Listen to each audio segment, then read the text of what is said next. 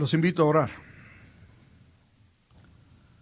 Padre, gracias por dejarnos estar nuevamente delante de tu palabra, tu voz escrita, por dejarnos entonar juntos el deseo y la oración de este pueblo de que nos muestres a Cristo. Vuelve a hacerlo en esta mañana, con las repercusiones que deben tener en aquellos que oímos tu voz. Por Jesucristo el Señor te lo imploramos. Amén y amén.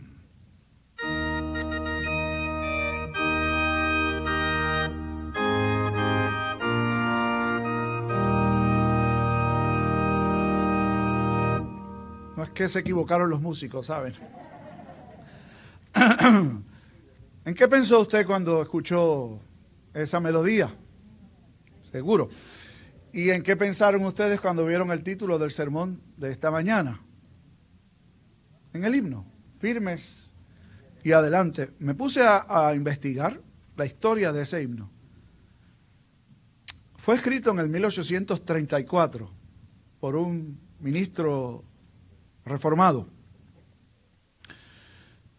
Interesantemente, esta pieza fue compuesta originalmente para niños. En algunos países de Europa se solía celebrar el lunes inmediato después de la celebración del día de Pentecostés.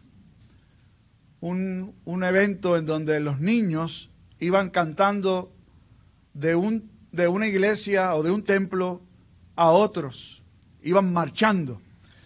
Y a este señor le pidieron que compusiera un himno para que acompañara a los chicos mientras ellos iban marchando con los símbolos cristianos, con la cruz, con la Biblia, etc.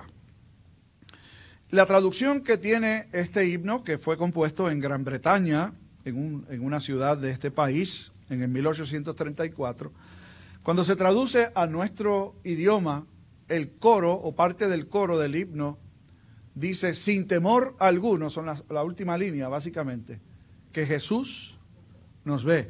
Y se escribió como una marcha. Toda la intención del autor, decía él, era que inspirara a los niños mientras iban cantando, con la idea de que son soldados del Señor, que son parte del ejército de Cristo. Curiosamente, ustedes saben que ese himno se ha convertido en, en nuestro himno lema, de hecho, si usted me llama por teléfono y el teléfono no está como ahora, que está vibrando, ¿no? Va a salir la melodía de firmes y adelante. Si llama el pastor Pérez también, y si llama alguno de ustedes, sé que le han puesto este ringtone, en, como dicen en Aguadilla, a nuestro teléfono. Seguro que nos trae buenos recuerdos. Y pensé en, ese, en esa línea del, del himno mientras examinaba el texto de la mañana de hoy. Ya lo hemos visto un poco cuando conversábamos con los niños. Esta es parte de la historia. De hecho, es la versión del anuncio del nacimiento de Jesús que nos presenta uno de los evangelistas. Sepan que de los cuatro evangelistas, dos de ellos ocupan espacio en sus escritos para hablarnos acerca de eventos que tuvieron que ver con el nacimiento de nuestro Señor, con la historia del nacimiento. Lucas es el más extenso de ellos. Eh, cubre en su historia, claro, no vamos a hablar mal de Mateo, pero Lucas era un historiador. Y como buen historiador se ocupó de buscar más detalles que los que podría buscar cualquiera. Agradecemos a Dios que inspiró a Mateo también eh, a escribir porque las dos historias se complementan. Y hay, unas, hay unos detalles que aparecen en la historia de Lucas que no aparecen aquí y Mateo sencillamente nos dice que eso sucedió. Ahora, para hacerle justicia a Mateo, él hace algo que Lucas no hace. Y es que comienza la historia de Jesús con su genealogía. Ahorita escuchamos al pastor Pérez hablar de la importancia de que las generaciones puedan eh, compartir las que ya están con las que vienen acerca de sus principios, de su fe, de sus convicciones. Era, era la manera en que el pueblo israelita lo hacía y tenía tanta importancia el hecho de saber que fulano engendró a, Sutano y Sutano engendró al otro y cuando uno empieza a leer eso quizás uno dice eso no tiene mucha importancia. Sí la tiene. Hay tres grupos de 14 generaciones en esta historia de la genealogía de Jesús que termina en José. Y eso tiene un valor extremadamente importante en la historia bíblica y en la historia de la comprensión cristiana acerca de quién era Jesús. No es tal cosa como pasarlo inadvertido, decir, sí, José estuvo allí, no, no hizo mucho, y nada más que estuvo acompañando a María y fue su escolta y demás, pero después ni siquiera se sabe de él. No, no, no, ¿saben? El rol de José fue extremadamente vital en toda esta historia. Mateo, cuando ya comenzamos los versículos que Carlos leyó hace un momento a migrarlos, sencillamente nos dice que el nacimiento de Jesús fue así. Y básicamente presenta una introducción de lo que va a narrar. María, la madre de Jesús, que ya sabemos por Lucas, pero quien está leyendo el escrito de Mateo no sabe, no conoce la historia, nos dice que ya estaba desposada con José, su esposo o su marido. El pastor Pérez compartía con nosotros la semana pasada la seriedad que tenía ese evento, esa, esa ceremonia de estar comprometido legalmente, ya estaban casados, José y María. Pero se halló, es decir, sucedió que en ese periodo de tiempo entre el momento del compromiso y el momento en que habría de nacer ya el Salvador, ella estaba embarazada.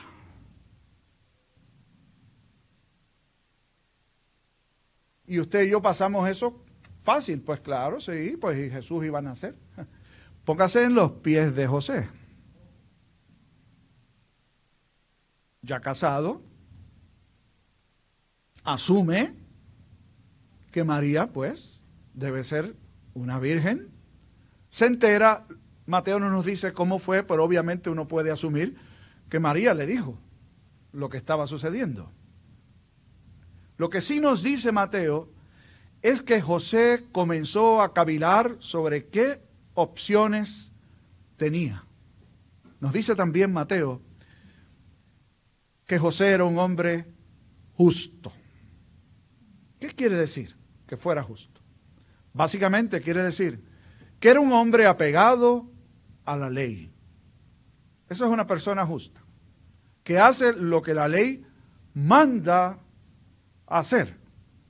Así que a la luz de eso uno podría pensar que manda la ley, que debía hacer entonces José si era un hombre justo, es decir, consecuente con la justicia la ley establecía dos opciones.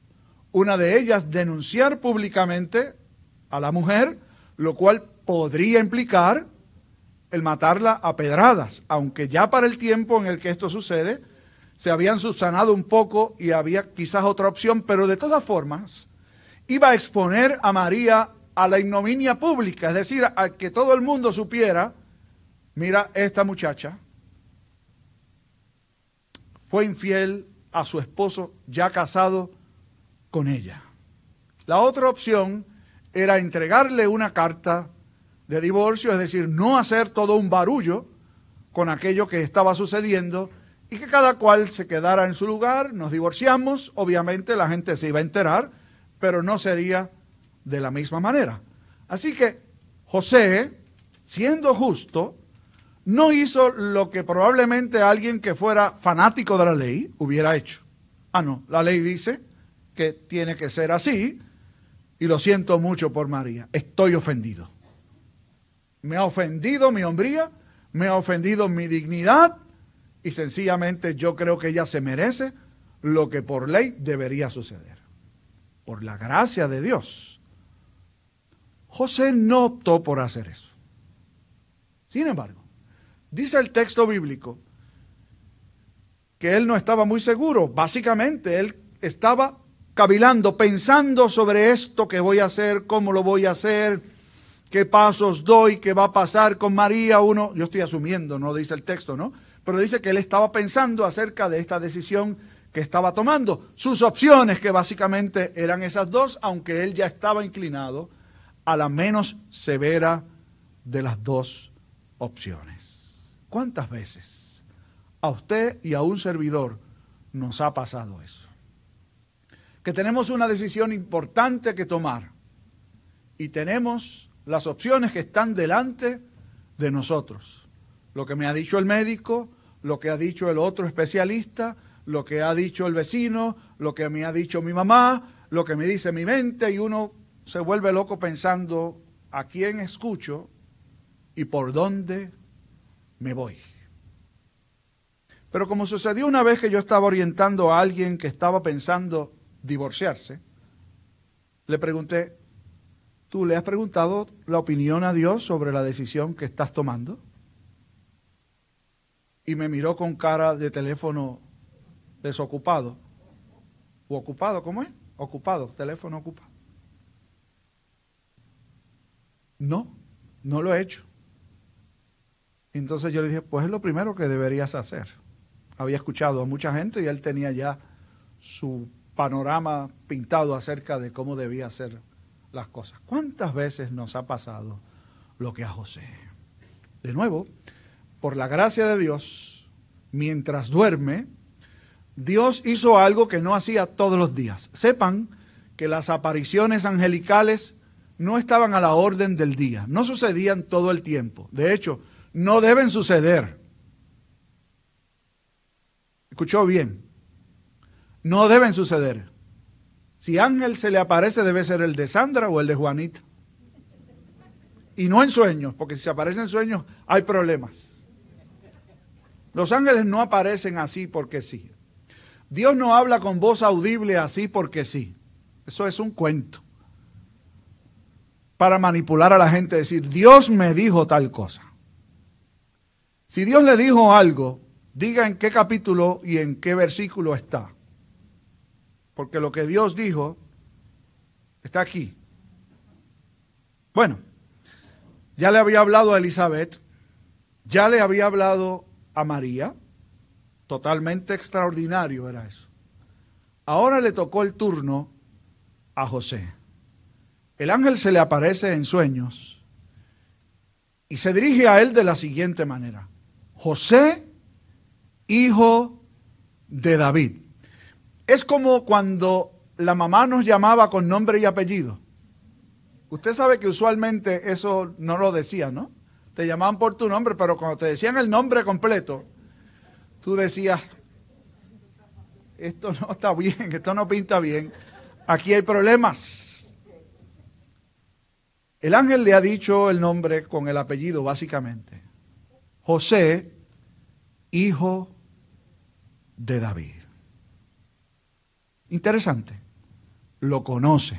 Recuerden que el ángel no es otra cosa que un portavoz de Dios. El ángel no es un ser angelical aparte de Dios. Los ángeles son emisarios de Dios. Son la voz de Dios que se presenta a la humanidad, en este caso a José, y lo llama por su nombre, es decir, sabe quién es. Luego le dice, hijo de David. Miren, si José pudiera tener algo de lo cual sentirse orgulloso, es que era parte de la familia de David, el rey israelita por excelencia. A esa genealogía de la cual se había prometido que Dios iba a enviar al Salvador. Y José no debería escuchar esa distinción todo el tiempo. Seguramente le llamaban José el carpintero o José de, tal lugar, el lugar en donde él se crió. Pero José, el hijo de David, ya tenía una implicación mucho mayor. Así que las palabras que utiliza el ángel son las palabras adecuadas.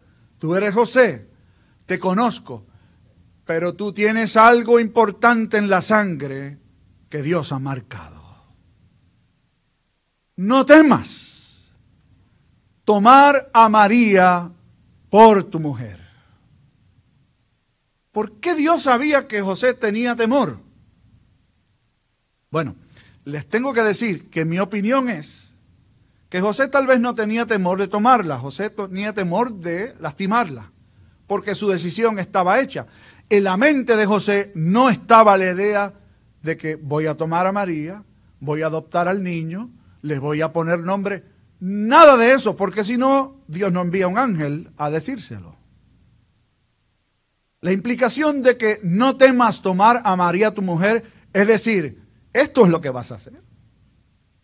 Vas a tomar a María por tu mujer y lo vas a hacer sin temor. ¿Por qué? Porque lo que en ella es engendrado, dice el ángel, del Espíritu Santo es. Es decir, lo que está pasando dentro del vientre de María es una obra única. Ya había historia de mujeres estériles que habían quedado embarazadas en la Sagrada Escritura y en el Antiguo Testamento hay varios, de hecho tan cerca como Elizabeth, que no sabemos si José conocía la historia ya de Elizabeth, debemos suponer que no, Elizabeth era la parienta de María que concibió en vejez al precursor de Jesús, a Juan el Bautista. Y hay otras historias como la de Ana, como la de Sara, de mujeres viejas, estériles, que pudieron tener hijos, pero lo pudieron tener porque tenían marido. Viejo tal vez, otro milagro, pero no fue obra del Espíritu Santo. Con María sucede otra cosa totalmente distinta. Lo que hay en ella del Espíritu Santo es y más aún, no se ha acabado la historia para José. Le vas a poner por nombre Jesús. Era la costumbre que el padre ponía el nombre del hijo. Es decir, lo vas a adoptar. Va a ser como si fuera tuyo. Cuando un padre ponía nombre a un hijo, estaba diciendo, este es mi hijo y se va a llamar así. Esa era la orden. No solo vas a tomar a María por tu mujer, le vas a poner nombre al niño, lo vas a adoptar, lo vas a hacer tuyo, lo vas a criar como si fuera tuyo. Y el nombre era un nombre común y corriente, pero no tan común y corriente. Si bien es cierto que había muchos nombres Jesús, Jesús era la transliteración en griego del nombre en hebreo Yeshua o Josué o Joshua, como usted quiera ponerle, ese era el nombre hebreo. ¿Qué significado tenía el nombre Josué para un judío?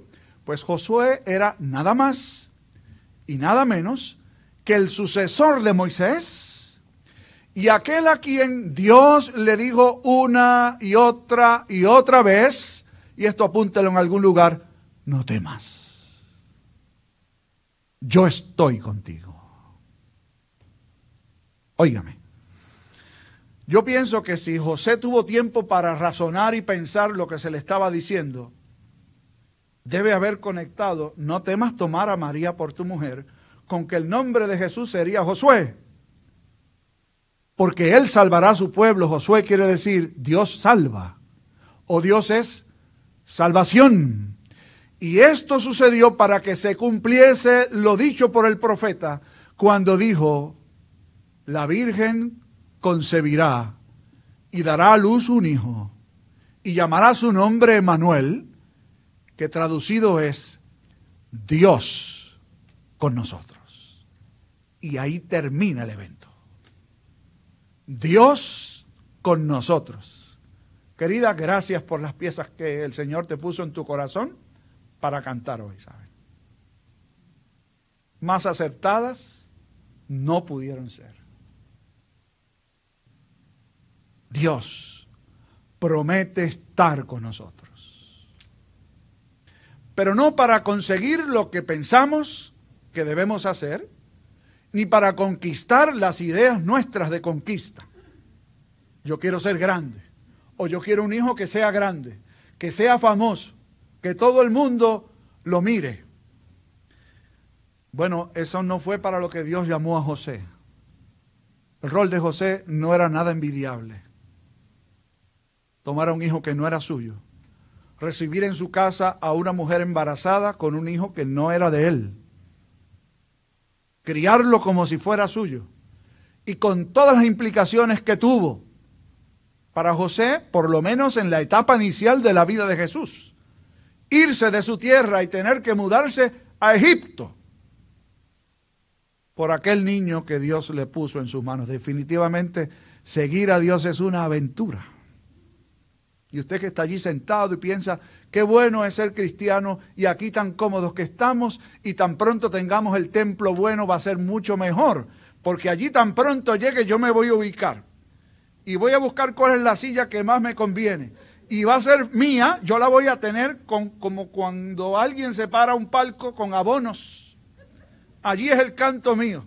La familia mía vamos a estar allí y qué felices vamos a ser cuando estemos adorando juntos en el templo nuevo. Yo confío en Dios que vamos a ser felices. Pero esa no puede ser la imagen que usted y yo nos creemos. El templo no es un fin en sí mismo. Es un lugar para adorar a Dios. Para que aquellos que el Señor continuará llamando crezcan en la fe junto con nosotros. Seguir a voz del Señor es una aventura definitivamente. Hacer lo que el mundo nos dice que no es lo correcto. Ir en la dirección que la corriente del mundo no va. Miren, la corriente del mundo nos dice tantas cosas que yo creo que muchos cristianos han tenido la debilidad o la desfachatez de aceptar como buenas. Lo que no está bien no está bien aunque todo el mundo lo haga. Y lo que está bien, está bien aunque nadie lo haga. Y ustedes y yo y la iglesia del Señor, donde quiera que Él la ha puesto, la ha colocado como luz para la oscuridad y como sal para lo que se está deteriorando. Usted y yo somos llamados para obedecer la voz de Dios que nos dice, esto es lo que tú vas a hacer. Y es interesantísimo ver cuál fue la respuesta de José. A lo mejor si hubiera sido como alguno de nosotros, le hubiera dicho, Ángel, no te vayas, espérate, que yo quisiera hacerles algunas enmiendas a esa sugerencia que tú me has hecho. ¿Por qué mejor, por lo menos durante estos meses que faltan del embarazo, que María se quede allí en su casa? Y yo en la mía. Y así a lo mejor transamos. Él no dijo nada de eso. Estoy diciendo que si a lo mejor hubiera sido alguno de nosotros, le propone algo como eso. ¿Por qué mejor no le ponemos José Jesús al muchacho? ¿O por qué no le ponemos algún otro nombre?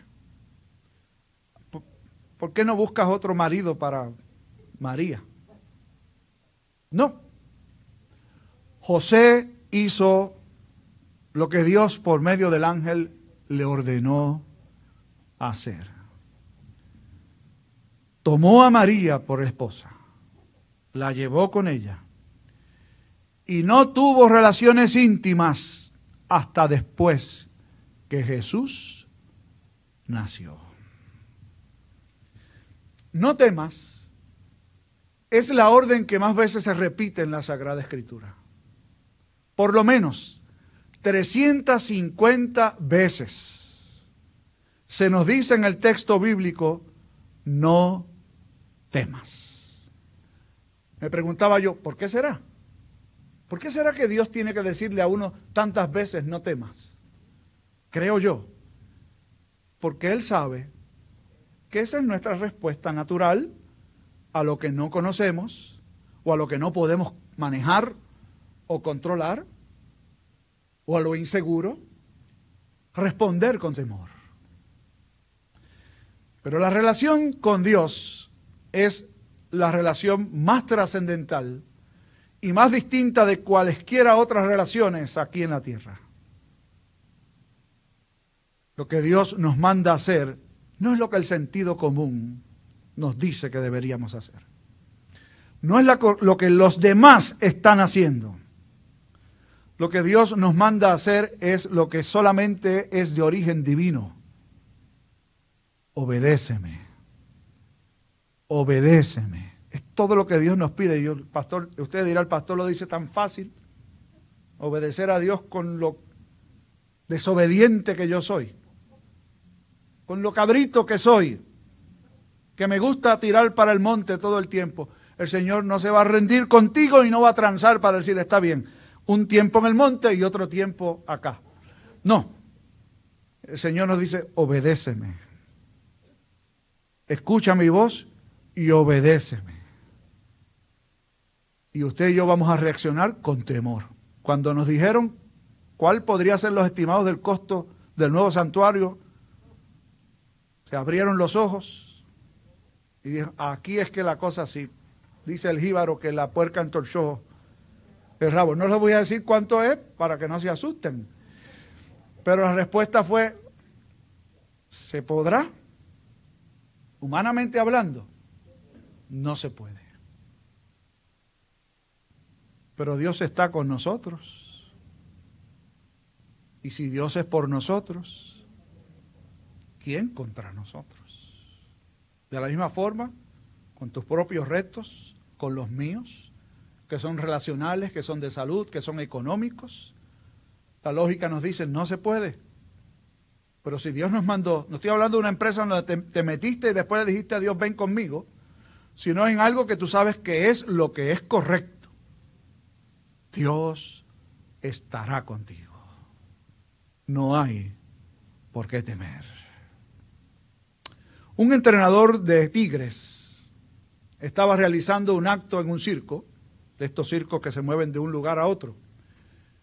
Y estaba allí encerrado con sus cinco tigres, él solo. De repente se fue la luz. Y resulta que los tigres ven en la oscuridad. Él no veía a ninguno de los cinco tigres. Si hubiera entrado en pánico, se lo almuerzan. Pero él sabía que los tigres no sabían que él no podía ver en la oscuridad. Y empezó o siguió haciendo lo que suelen hacer, dar con el látigo y dar golpes con la silla que tienen y seguía dando golpes con el látigo y con la silla hasta que llegó la luz. Y terminó el espectáculo. ¿Saben qué?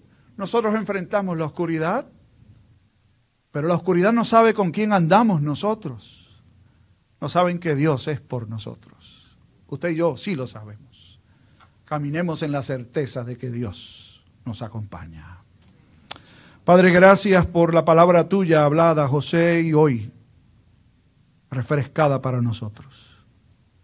Ayúdanos a caminar en obediencia a ti, sin temor alguno. Amén.